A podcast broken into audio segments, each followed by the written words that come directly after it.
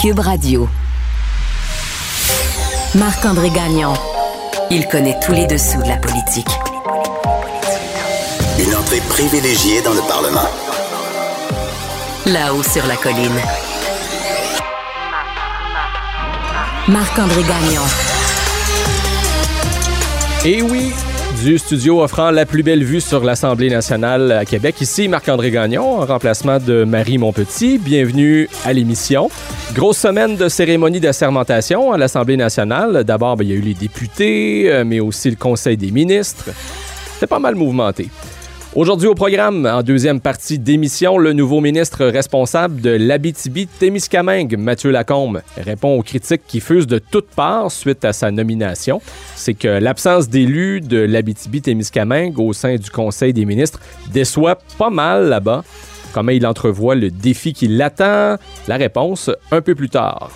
Mais d'abord, mais d'abord, on retrouve, comme à l'habitude, le chef du bureau parlementaire du Journal de Québec et du Journal de Montréal, Rémi Nadeau. Bonjour Rémi Nadeau. Bonjour Marc-André. Donc, on fait un retour sur cette euh, semaine chargée à l'Assemblée nationale. Encore aujourd'hui, vendredi, ben, il y avait de l'action au Salon Rouge avec une cérémonie d'assermentation euh, ben, assez émotive euh, pour les trois députés du Parti québécois, quoique j'aurais pu dire demi-assermentation, puisqu'ils n'ont prêté qu'un seul serment. Bien sûr. Alors, comme ils l'avaient promis, je dirais, ils ont choisi de ne prêter serment qu'au peuple du Québec et non euh, au roi Charles. Et c'est ce que les élus de Québec solidaire ont fait aussi plus tôt cette semaine. Donc là, ça place évidemment tous ces élus-là dans une situation particulière parce qu'il faudra que d'ici le 29 novembre, qui est la date euh, de la rentrée la courte, ben, de la rentrée pour une courte session parlementaire, mhm. devrais-je plutôt dire. Euh, ben, d'ici là, il, doit y avoir comme un, mécanisme qui soit trouvé, soit qu'on convainque le gouvernement euh, de procéder par une motion pour faire en sorte que ces élus-là euh, puissent siéger sans euh, sans qu'il y ait de, conséquences, en fait, là, au fait qu'ils n'aient pas prêté serment au roi. Bon, Simon Jolin Barrette a dit que ce ne serait pas ça. Il faut voir euh, qu'est-ce qui va se passer. Est-ce qu'il y aura une entente d'ici là où ils vont prêter serment au roi en cachette quelque part? J'ai l'impression que c'est ça vers quoi on se dirige. Mais je suis certaine, tu as raison de parler de l'émotion parce que c'est ce que j'ai retenu surtout euh, en regardant la cérémonie. Et je te dirais que ça s'explique peut-être par deux choses. Je pense que les élus péquistes euh, ils, ont fait, je, pense, ils ont vraiment probablement là, consacré euh, des efforts pour faire en sorte que le Salon Rouge soit rempli, même s'ils ne sont que trois élus. Effectivement, il y avait de l'ambiance. Ben oui, c'est ça. Et ça avait l'air comme... Ben, voilà, on l'entend. Quand Paul Saint-Pierre Plamondon fait son arrivée, on a scandé son nom, Paul. Et euh, on, parlait, euh, Antoine et moi, euh, plus tôt euh, cette semaine, du fait que les, chez les libéraux, on avait fait ça aussi. On avait comme créé une espèce de climat d'effervescence, comme s'il y avait eu une grande victoire, alors que pourtant, c'est une. Ils sont juste trois. C'est une dure défaite pour les libéraux et pour les péquistes, ben c'est ça, ils sont juste trois. Mais je pense qu'ils ont vraiment travaillé fort pour montrer qu'ils étaient capables encore de mobiliser, même là, mm-hmm. tu sais, pour cette cérémonie-là. Donc, c'était rempli. J'ai pas vu d'anciens chefs, par contre. Non, et, et des anciens élus peu, là. Il y en avait quelques-uns. Agnès Maltais, euh, j'ai vu Mathias Rioux. Euh, bon, il y en avait quelques-uns euh, qui étaient François Gendron. François Gendron, voilà, mhm. c'est ça qui était sur place. Mais donc, c'est ça, je pense que l'émotion est due au fait que ils sont heureux d'être là. Je pense qu'ils sont conscients qu'ils ont pas assez proche d'être ceux qui, dans le fond, assistaient à la disparition du parti. Là. ça, leur incombait de faire en sorte que le parti puisse survivre. Mhm. Alors, c'était le poids sur les épaules ben, de Pascal Bérubé pendant un certain temps, de, Pascal Bérubé et Paul Saint-Pierre Plamondon maintenant en campagne électorale, euh, Joël Arsenault qui avait joué le rôle aussi de, chef parlementaire dans les derniers mois. Et je pense donc que c'est comme si pour eux, c'était de l'espèce de d'arriver là, après un long marathon difficile, puis là c'est l'arrivée au finish, puis tu sais les gens t'attendent pour dire hey, bravo, vous avez réussi à maintenir Mhm. notre parti en vie. On parle pas de n'importe quel parti.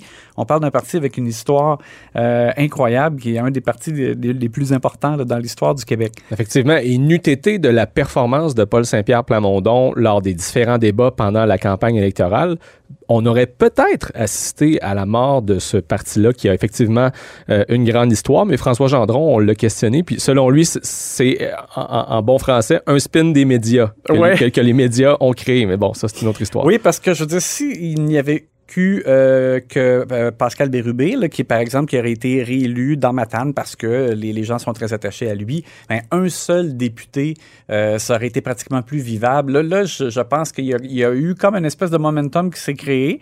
En même temps, c'est sûr que pour, pour les péquistes de longue date, ça demeure désolant de voir justement trois seuls élus euh, assis là, euh, côte à côte là, euh, au Salon Rouge pour la sermentation. Alors moi, je pense que c'est un mélange de tout ça qui a fait qu'il y avait beaucoup d'émotions. Paul Saint-Pierre Plamondon a livré un beau discours. Il a, il a vraiment comme placé la contradiction euh, de ce serment au roi à travers l'histoire du Québec. Il a eu de bons mots. Il a dit prêter serment, c'est mettre son âme en jeu, là, en, en citant Ken Follett, un écrivain. et et, quand il a rendu hommage donc à Joël Arsenault, euh, Joël euh, n'a pu retenir ses larmes. Même chose pour Pascal Bérubé. Dans le cas de Pascal, euh, Paul Saint-Pierre Plamondon a dit qu'il a été un phare dans des circonstances difficiles et il l'a qualifié de patriote d'État moderne. Bon, bref, euh, tout ça, c'était quand même, c'était empreint d'émotion, là, euh, effectivement. Et même François Gendron, que l'on a questionné euh, au terme de la cérémonie, lui-même a eu de la difficulté à retenir ses émotions. On- il avait vraiment les, yeux dans l'eau, mais pour une autre raison, parce qu'il était en colère de voir qu'il n'y a aucun élu de la région de l'Abitibi-Témiscamingue au sein du Conseil des ministres. C'est Mathieu Lacombe qu'on entendra en deuxième partie d'émission qui va représenter donc cette région. Et des déceptions comme ça, ben il y en a d'autres aussi au sein même de la CAQ, puisque euh, il y a des élus, des députés caquistes qui ont été euh, laissés pour compte. Forcément, avec 90 députés, il ne pouvait qu'il y avoir 30 ministres. Euh, Rémi, as-tu réussi à en faire parler quelques-uns? oui, ben. C'est parce que hier, lors de la sermentation du Conseil des ministres, on a constaté que Yuri Chassin n'était pas là dans l'assistance, parce que dans la- dans l'assistance du Salon Rouge, là, il y a les, les autres députés de la CAQ qui sont présents. Euh, bon, on a constaté que Sylvie Damour n'était pas là, Gilles Bélanger n'était pas là. Puis là, dans les trois cas, c'est des gens qui, ben, Sylvie Damour a déjà été ministre, mais elle a été éjectée là, des Affaires autochtones. Et euh, bon, on sait qu'elle a pris ça euh, dur. Euh, Gilles Bélanger, en 2018, à sa première élection, lui, il a même passé proche de quitter tellement il trouvait que Ah oui, c'était. entendu ça. Il semblait comme trouver que c'était pas utile de rester seulement député parce qu'il avait de, de- de plus grandes ambitions. Finalement, il est resté. Bon, on y reviendra. Et Yuri Chassin, ben, on parle toujours, son nom circule toujours dans les gens qui pourraient accéder éventuellement au Conseil des ministres. Et encore une fois, ben, c'est pas son tour. Alors, on- comme ils étaient absents, on a cherché à leur parler. Euh, Yuri Chassin a préféré ne pas commenter, donc pour lui, euh, ça reste à voir. Euh, Sylvie Damour s'est montrée comme plus rassurante en disant bon, j'étais pas là, euh, j'avais prévenu euh, d'avance que je serais absente. Bon, on nous dit quand même par certains de ses collègues qu'elle n'est, qu'elle n'est vraiment pas heureuse de la situation parce que en plus au cours des derniers mois, elle avait manifesté son intention Mhm. d'être présidente de l'Assemblée nationale. Elle dit qu'elle avait même euh, fait du lobby là, auprès de, d'autres élus. Depuis près d'un an, selon ce que- selon ce qu'elle dit. Ouais. Alors là, ben là, le fait que la CAQ pointe euh, Nathalie Roy pour être euh, la, la candidate, si on veut, là, pour euh, ce poste-là, ben c'est sûr que pour elle, c'est une déception. Mais elle a dit qu'elle va se rallier et euh, c'est un peu drôle parce qu'elle a dit « Je ne serai pas la prochaine Claire Sanson ». Parce qu'on sait, Éric Duhem... Ben, c'est ça, le la question que tout le monde euh, se pose. Est-ce que parmi les déçus, il y en a sur lesquels Éric Duhem pourrait se rabattre pour entrer euh, à l'Assemblée nationale, avoir euh, la- le droit donc d'y tenir des points de presse et tout ça? C'est ça. Alors là, bon, dans le cas de Madame euh, Damour, c'est comme... Elle, dit carrément « Non, c'est pas moi qui va faire ça ». Je ne serai pas la prochaine Claire Sanson. Voilà. Dans le cas de Gilles Bélanger, j'ai pu lui parler hier en fin de soirée et c'est sûr que il me dit d'emblée, oui, oui, j'aspire, j'aspire à être ministre. Là. Puis on est plusieurs dans cette situation-là. Lui, il est conscient que euh, il y a quelque chose qui, qui joue en sa défaveur, c'est-à-dire que François Bonnardel et Isabelle Charret sont ministres et sont en Estrie. En Estrie. Alors lui, bon, euh, pour euh, la région, euh, ça joue contre lui, mais C'est l'inverse de ce qui se passe en Abitibi. Oui, c'est ça exactement. Et euh, mais mais par contre, j'ai vraiment senti, il, me l'a dit, c'est lui tant qu'on lui donne dans le fond des mandats stimulants, tant qu'on lui donne des projets à livrer, euh, il a besoin lui de, travailler, d'avoir le, sentiment qui qu'il agit concrètement, qui, fait atterrir des dossiers. Bon, on lui a confié justement à un moment donné pour, j'allais dire pour l'occuper, mais tu sais, ça serait, ça serait de courte vue. C'est plus que ça. Je c'est un rôle important. Mais on lui a donné le dossier du branchement euh, Internet dans les régions. Et, euh, un engagement pas facile à tenir, que plusieurs gouvernements ont, pris par le passé, mm. euh, comme, comme une promesse qui a souvent été faite. C'est ça, mais bon. rencontré. Alors, il s'y est attelé. Et bon, tu sais, il m'a fait remarquer au début, ça devait, il y avait un secrétariat qui a été créé. Il devait avoir juste comme un budget de 100 millions. Finalement, ça a été 1,3 milliard. Il y a eu les moyens pour justement arriver aux objectifs. Donc, on sent que lui, dans le fond, c'est donnez-moi des projets livrés, puis je, peux, je me rends compte que je peux être heureux sans ministre, là, euh, sans être ministre. Et, euh, et, dans le cas de Yuri Chassin, c'est lui, c'est plus un point d'interrogation. On va voir. Pour l'instant, il n'a pas voulu commenter. On sait qu'il il est quand même proche de, de, de l'idéologie, je dirais, de droite économique. Euh, mais bon, est-ce que ça en fait quand même quelqu'un qui accepterait de, de traverser le peu de temps après l'élection euh, du côté des conservateurs? J'en doute vraiment fortement. Mais probablement qu'Éric Duhem, là, là, dans sa mire, je dirais. Va essayer de faire du maraudage. Euh, puis bon, moi, ça me rappelle aussi Donald Martel en 2018. plusieurs s'attendaient à ce qu'il soit nommé ministre. Finalement, ça n'a pas été le cas. Et bon, la déception, je crois, était palpable au départ, mais il a fini par avaler la pilule, puis se résigner je sais pas si c'est le bon terme, mais se résoudre en tout cas à, se dire, ben, écoute, je vais faire mon travail de député et voilà. Ben, et, lui aussi, on lui a donné à un moment donné le, mandat euh, de travailler pour les zones d'innovation et euh, donc ça l'a amené à, se déplacer, aller à la recherche de projets pour ça. Puis donc et, ça aboutit à d'importants engagements euh, pendant la campagne électorale. Exactement. Donc moi je pense que c'est vraiment le, message pour la CAC dans le fond pour la suite des choses, c'est ça, c'est d'arriver à, c'est ça, déceler, je dirais, là, chez le potentiel chez certains de leurs députés et de trouver des, euh, des projets euh, dans lesquels ils peuvent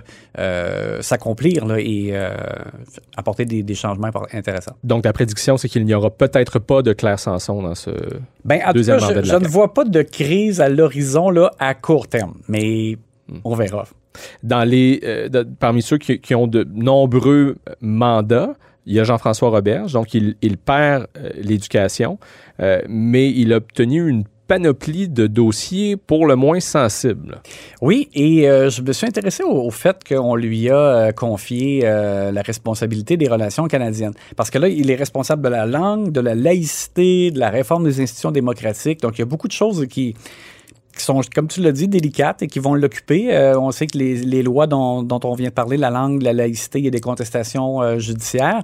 Et, euh, mais pour les relations canadiennes, je me demandais donc, est-ce qu'on on a vraiment volontairement choisi quelqu'un de l'aile bleue pour davantage jouer du coude avec Ottawa ou être plus revendicateur? Mm-hmm. bon, les sources me disent, il ne faut pas tant le voir comme ça, bien qu'on admet qu'effectivement, là, il cadre peut-être davantage avec le courant nationaliste là, que veut incarner la CAQ par rapport à Sonia Lebel. Euh, mais surtout, on, vante le fait qu'il euh, aura du temps, lui, pour justement mieux faire connaître les positions du Québec dans lesquelles ou pour lesquelles il y a des différends avec Ottawa et euh, d'occuper davantage l'espace par rapport à ça. Parce que Sonia Lebel, comme présidente du Conseil du Trésor, elle était toujours dans des négociations. Euh, mm.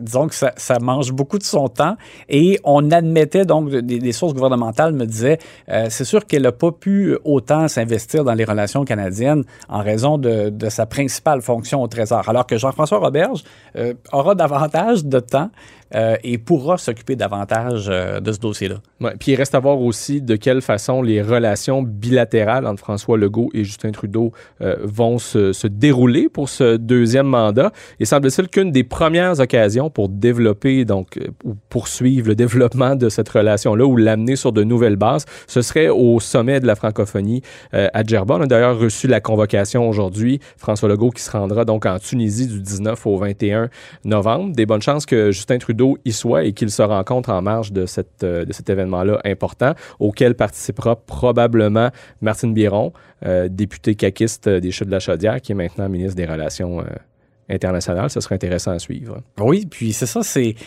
On, va voir comment ça va, va évoluer, dis-je bien, parce qu'en campagne électorale, M. Legault, finalement, n'a pas été revendicateur, même sur le, par exemple, sur le dossier de l'immigration, qui avait dit que c'était vraiment mhm. crucial pour l'avenir de la nation. Puis finalement, bon, c'est comme s'il avait rangé les gants de boxe là, dans, dans le vestiaire. Donc là, on verra pour la suite des choses. Est-ce qu'il va recommencer à montrer des dents? Euh, c'est fort possible. Et, comment sera la réaction de, Justin Trudeau? Ben, c'est ça, c'est à voir. Merci pour ton éclairage.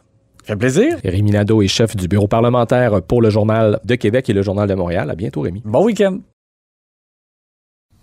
Vous écoutez là-haut sur la colline. On a donc connu jeudi la nouvelle composition du Conseil des ministres. Avec nous en studio, Mathieu Lacombe a été nommé ministre de la Culture et des Communications ministre responsable de la jeunesse et ministre responsable de la région de l'Abitibi-Témiscamingue et de la région de l'Outaouais. Monsieur Lacombe, bonjour. Bonjour. Bien dormi? Non, la nuit a été courte. La nuit a été courte parce que, bien sûr, je vois le défi, puis euh, vous savez, quand on arrive dans un nouveau ministère aussi, il y a beaucoup d'intendance. Donc, euh, la nuit a été courte parce que je veux qu'on puisse partir le plus rapidement possible. Hmm.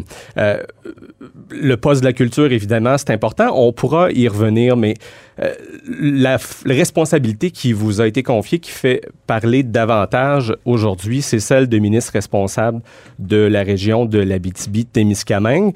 Parce que, ben, dans cette région, il y a quand même trois caquistes qui ont été élus. Dans Rouen-Noranda-Témiscamingue, Daniel Bernard avec une majorité de plus de 4000 voix. Dans Abitibi-Ouest, Suzanne Blais, une majorité de plus de 5000 voix, 5781 votes de majorité. Et Pierre Dufault, qui était anciennement ministre, qui ne l'est plus, qui n'est plus au Conseil des ministres, qui a gagné avec une majorité de 6757 votes.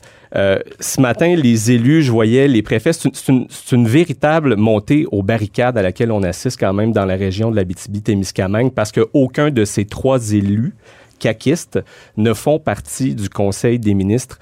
Euh, Monsieur Lacombe, vous êtes un député de la région de, de l'Outaouais, donc vous êtes aussi responsable. Quels sont vos liens donc avec cette région?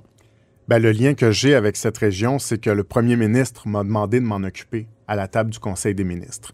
Euh, je suis euh, très conscient que j'aurai à nouer des liens de confiance avec les intervenants du milieu. Je suis bien conscient de l'environnement dans lequel j'arrive, c'est-à-dire qu'il y a de l'insatisfaction. Je n'ai pas la tête dans le sable. Mm-hmm. Maintenant, euh, le premier ministre a fait son choix.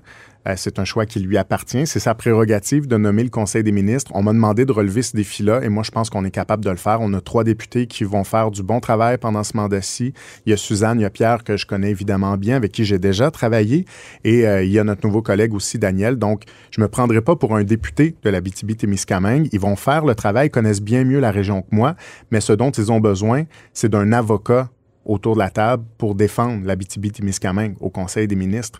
Puis je donnais cette image-là ce matin.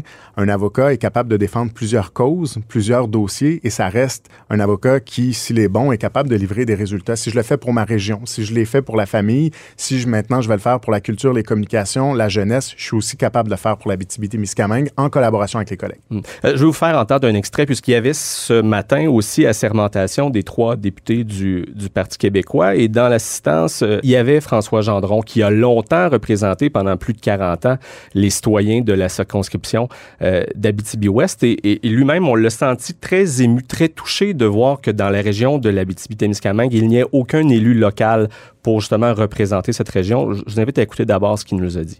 C'est inapproprié, c'est pas respectueux, ça n'a aucun sens que trois candidats sur trois soient élus rapidement et qu'il n'y ait pas de représentants au Conseil des ministres. C'est la population qui doit réagir. Ça n'a pas de sens. Quand on respecte une région, ben, on lui donne accès au sein des centres. Tu sais, ça me fait de la peine. Est-ce que moi, j'en reviens pas? Ben oui, parce que est-ce que je la connais, la population de la visibilité épiscopale? Ben oui. Et ils ont réagi violemment. Et, ils vont réagir. Ça, ça vient vous chercher, hein? Ben, c'est clair. C'est clair. J'aime ces régions-là. Ces régions-là méritent pas ce qui arrive. Un extrait qui est quand même difficile. On sent toute l'émotion que M. Gendron a de voir qu'il n'y ait donc aucun élu local euh, de l'Abitibi-Témiscamingue euh, au sein du Conseil des ministres. La barre est haute quand même, M. Lacombe. Vous êtes conscient de ça? Je suis très conscient de ça et euh, je comprends que c'est un défi que le premier ministre m'a demandé de relever, mais je reviens encore à ça et je le répète, on a trois excellents députés sur le terrain et la composition d'un conseil des ministres, c'est pas moi qui le dis, c'est M. Legault lui-même. C'est probablement l'exercice le plus difficile euh, de sa carrière, c'est ce qu'il a dit lui-même. Ce sont des choix qui euh, relèvent de lui. Il y a plusieurs critères, il l'a mentionné, qui sont pris en considération. Maintenant, moi, on me demande de relever ce défi-là. Je sais que ce sera un grand défi, que ce sera difficile, mais on a trois bons députés sur le terrain. Puis moi, je vais travailler avec eux. Je m'improviserai pas euh, l'expert de la BTB-Témiscamingue parce que j'en suis pas un, mais je suis un travaillant, je vais être capable de travailler avec eux et ce dont ils ont besoin, c'est pas que je fasse le travail à leur place, c'est que leur région soit représentée au Conseil des ministres. Donc, c'est sûr que je vais travailler avec eux et je reviens à cette analogie.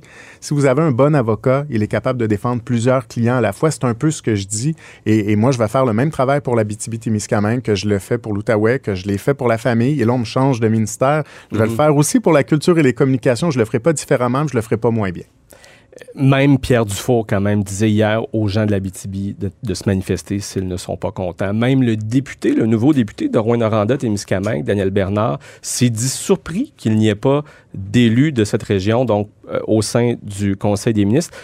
Si c'est pas avoir des, couteaux dans le dos, euh, c'est quoi? vous avez énormément de pression.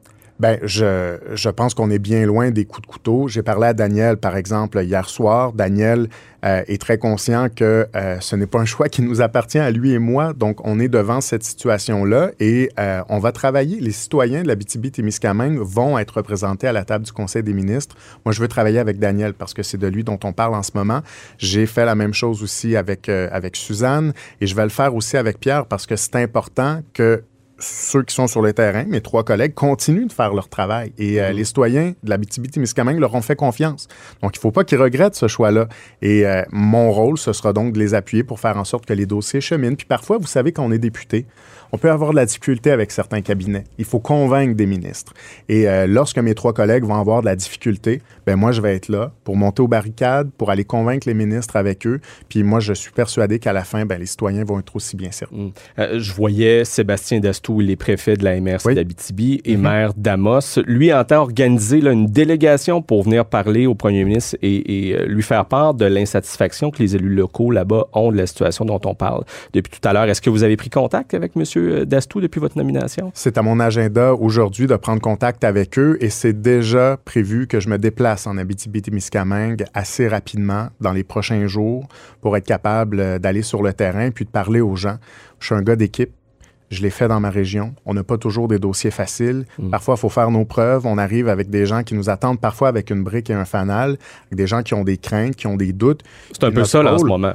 Ben, notre rôle, quand ça arrive, c'est euh, de leur prouver qu'ils ont tort puis qu'on va relever le défi. Donc, euh, il y a une situation, il y a un défi. Moi, je pense qu'avec euh, Pierre, avec Daniel puis avec Suzanne, on sera capable de le relever. Donc, le premier défi, c'est de rassurer tous ces gens qui ont exprimé leur insatisfaction. Et, pour y arriver, vous avez besoin de vos trois collègues euh, de la région. Fait. Oui, et moi, je suis persuadé qu'on va, qu'on va être capable de le faire. Et euh, je, vais donc me déplacer rapidement là, dans les prochains jours.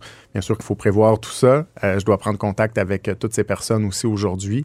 Mais je suis persuadé vraiment qu'on sera capable d'arriver, d'arriver au même résultat. L'important, c'est d'avoir quelqu'un autour de la table qui défend les dossiers. Puis moi, je vais être cette personne-là pour mes trois collègues. Des dossiers difficiles dans cette même région, il y en a quelques-uns. Il y a celui de la fonderie Horn. C'est un autre dossier dans lequel vous aurez à travailler fort pour euh, rassurer la population. Puis on l'a vu hein, pendant la campagne électorale, c'est un enjeu qui, qui dépassait les frontières de la région de l'Abitibi-Témiscamingue, c'est-à-dire qu'on en a parlé à, l'échelle nationale. Beaucoup de travail à faire là aussi pour rassurer les gens, M. Lacombe. C'est sûr que c'est pas un petit dossier, là. Je suis, euh, je suis bien conscient de ça, puis je, je suis bien, j'étais bien conscient lorsqu'on m'a euh, on m'a demandé de relever ce défi-là lorsque M. Legault m'a demandé ça, que ça venait aussi avec ce dossier. Mais en même temps, on a un collègue, Benoît Charette, dont c'est la responsabilité. Euh, bien sûr que, je vais travailler de concert avec lui, mais encore une fois, on a trois députés dans la région. On a Benoît qui fait un travail dans, ce dossier-là. Et euh, moi, je serai là pour m'assurer que tout ça chemine bien aussi. Vous étiez jusqu'à hier, donc, ministre de la Famille. Est-ce que, est -ce que ces dossiers-là vont vous manquer? Oui, pour vrai. Sur des Pour vrai. garderies, entre autres. Là. Ben, j'ai un, pincement, c'est sûr. Puis euh, ce matin, je rencontrais les, les gens du ministère. Puis euh, je vous avoue qu'il y avait un peu d'émotion parce que on a, euh, on a passé à travers de très beaux moments ensemble, à travers des moments difficiles aussi. La pandémie qui, qui a vraiment soudé des liens très, très forts. Puis j'avais la chance de travailler non seulement avec des gens au ministère, mais aussi avec des gens sur le terrain que j'appréciais, qui m'appréciaient. Puis, euh, vous savez, quand on fait de la politique, on soit toujours des critiques, c'est de bonne guerre. Ça nous aide à être meilleurs, les critiques.